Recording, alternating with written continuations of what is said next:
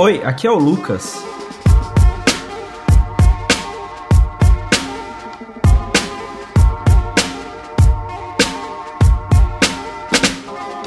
Quando eu comecei os audiologs, o plano era que esses programas saíssem de maneira constante, porque eles são mais curtos e práticos de produzir, não é mesmo? Só tem um problema. Eu não tenho muito tempo e com a faculdade, trabalho e todo o resto que eu faço da minha vida, eu não tenho tempo nem para dormir. Tá que eu já não dormia antes, mas agora tá muito menos. Eu tô falando sério. Hoje em dia, se eu tiver que dormir um dia na semana, eu vou ter que escolher entre gravar o audiolog ou dormir. E eu tô escolhendo dormir.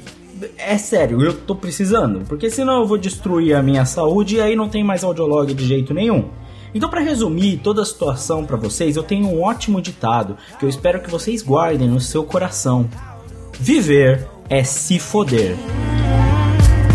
For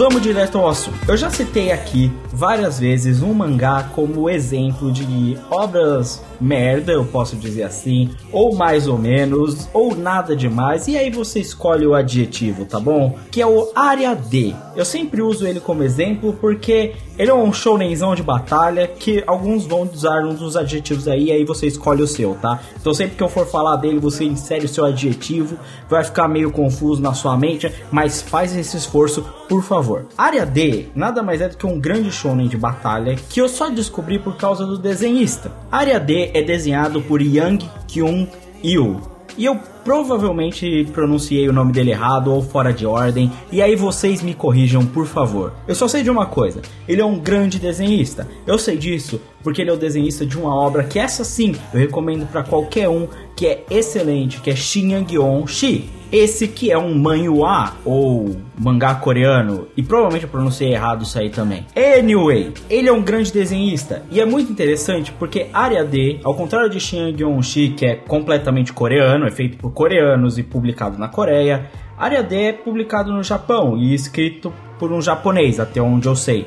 E eu posso estar enganado, como geralmente eu estou. Só que é algo muito interessante porque não é muito comum no Japão os mangás terem um desenhista e um escritor. Eu, eu, sei que isso acontece, mas não no caso do Área D, onde literalmente o desenhista é só um cara que desenha a obra. Não necessariamente ele faz parte do processo criativo. Eu falo isso quanto ao desenvolver da história mesmo. Não é comum nos mangás e é algo que eu gostaria que fosse. E eu sempre uso esse mangá como exemplo, porque é um desenhista brilhante, com um traço sensacional e que não deixa nada a desejar quando se fala de shounens de batalha.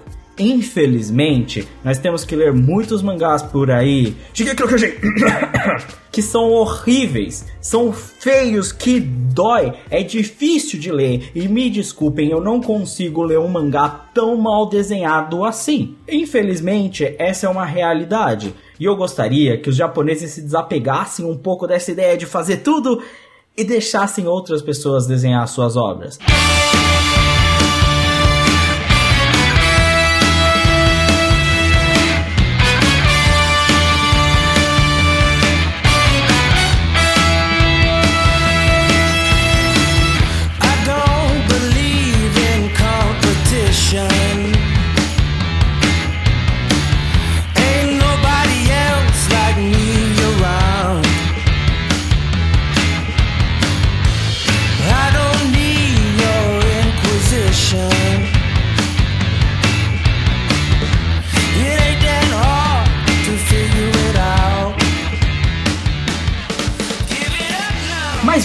de Arabe? Porque eu já perdi tempo demais falando só sobre o que é esse mangá. Isso aqui é só para ser uma recomendação rápida, porque Afinal de contas, não é um grande mangá. Ele não é brilhante. Eu não vou virar para vocês e falar: "Meu Deus, ele é pique One Piece". Não é. Até porque ele já acabou e o One Piece não vai acabar nunca. O negócio de Área D é que ele é um shonenzão de batalha nos moldes clássicos, com um monte de clichês e tudo mais. E ele não se leva muito a sério, o que é algo que eu dou muito valor. Eu me incomodo muito com shonens de batalha que se levam a sério, que realmente dão valor para coisas que são, me desculpem, uma bosta. No caso de Área D, são coisas tão bobas assim que o próprio autor não se importa. Ele brinca toda hora com o fato desses clichês acontecerem, com os plot twists bizarros, os flashbacks malucos e o protagonista bombado de cabelo branco. Maravilhoso isso. E, e, se você já tá um pouco perdido porque eu não falei sobre o que é a história, ela é bem simples. Aconteceu um evento maluco, pique queda de meteoro, explosão cósmica, é esses clichês, sabe? E aí, de repente, uma parte da população ganhou superpoderes. E aí eles são poderosos e tudo mais. Só que ao contrário da maioria das histórias, meio que o governo interferiu e falou assim: vocês têm superpoderes, então nós vamos colocar todos vocês em uma prisão, em uma ilha, porque a gente não quer que vocês façam merda. Porque mais cedo ou mais tarde vocês vão fazer merda. Não que colocar eles numa ilha não tenha causado merda e tenha fudido geral. Fudeu, porque é óbvio, isso é um shonen de batalha. Se simplesmente colocar numa ilha e resolver esse problema, não teria mangá, não é mesmo? E, e mesmo tentar subverter essa ideia de tipo, não, o governo tomou conta e agora eles estão numa ilha e tal, isso já foi explorado. Então até isso é meio que um clichê. Eu sei, parece que eu já tô falando e esse mangá é um clichêzão merda, mas ainda não acabou. O começo tem meio que um protagonista que é um underdog e o poder dele é meio que uma merda, mas na realidade ele é muito bom e ele vai mudar tudo. Mas aí também tem o cara que é o fodão e ele é super bombado e tem cabelo branco e ele tem um irmão gêmeo malvado. Sim, Sim, os clichês só aumentam e só fica maior e maior a proporção na qual eles acontecem. É sério, garotas sendo resgatadas, explosões gigantes, flashback das crianças, tudo. Todos esses clichês acontecem em área D. Mas a proporção na qual eles acontecem, a forma qual eles acontecem, chega a ser até engraçado. Porque é um clichêzão tão grande e ele não se leva a sério em momento nenhum. Não é como se fosse o grande big deal ou sei lá o que. Caras estão numa ilha. E aquele negócio, não, os efeitos na humanidade, não, vai destruir as pessoas e sei lá o que. Eles nem mostram a humanidade, eles nem mostram as pessoas. Honestamente, o que importa ali são as lutas. Porque a realidade é que cada uma dessas coisas só acontece por causa do show-off de lutas que vem em seguida. Yeah, yeah, yeah,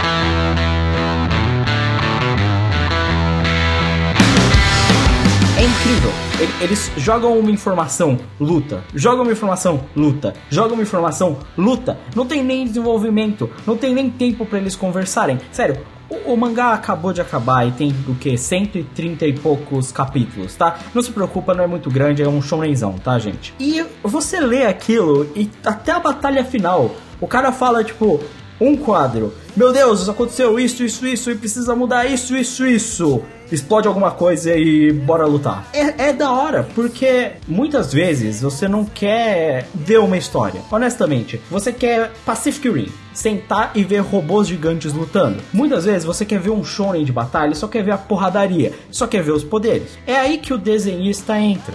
Porque a área D é tão bem desenhada, eu gosto tanto do traço desse autor que não tem como, sabe? É tudo muito maneiro, é tudo muito brilhante. Os poderes são geniais. Sério, tem uma garota que atira metralhadoras do peito Vai me dizer que isso não é maneiro. Sério, até garotas vão achar isso maneiro. Sério, imagina aquele cara, filha da puta, molestador, e vai pegar nos seus peitos, você solta metralhadoras e atira neles. Isso tá muito errado, não é mesmo? De qualquer forma, o interessante é que os poderes são criativos. Ele realmente extrapola essa ideia. Os clichês são tão grandes, a história é tão away desse mundo que ele não tá mais nem aí. Realmente, quebra espaço-tempo, dobra de realidade. E, e, é cada coisa maluca, velho. E é muito louco porque é só pela batalha, é só pelos poderes, pela luta. E, e não é como se não fosse interessante, porque na metade do mangá para seu arco final, ele dá um shift na história, ele muda os protagonistas, então ele coloca uma outra visão. Personagens novos, ele dá um refresh. Nem é um mangá comprido, e mesmo assim ele já dá um refresh para personagens novos com histórias diferentes. Então você não fica muito tempo na mesma história. Eu acho legal porque muitas vezes a gente não quer uma obra genial. A gente só quer algo para se divertir e passar o tempo.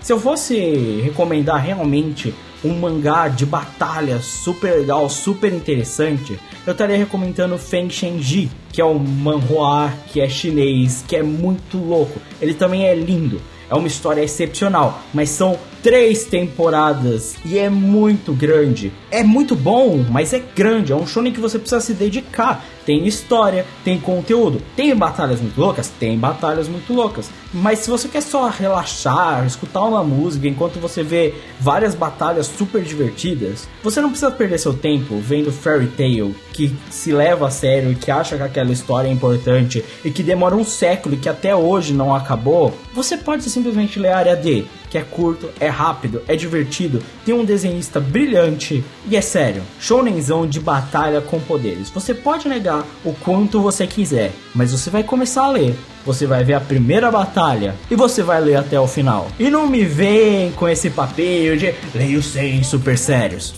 Você vai ler área D e você vai continuar lendo até o fim. E vai ser que nem eu. Você não vai falar que é o maior mangá do mundo, mas você vai se divertir. Vai por mim.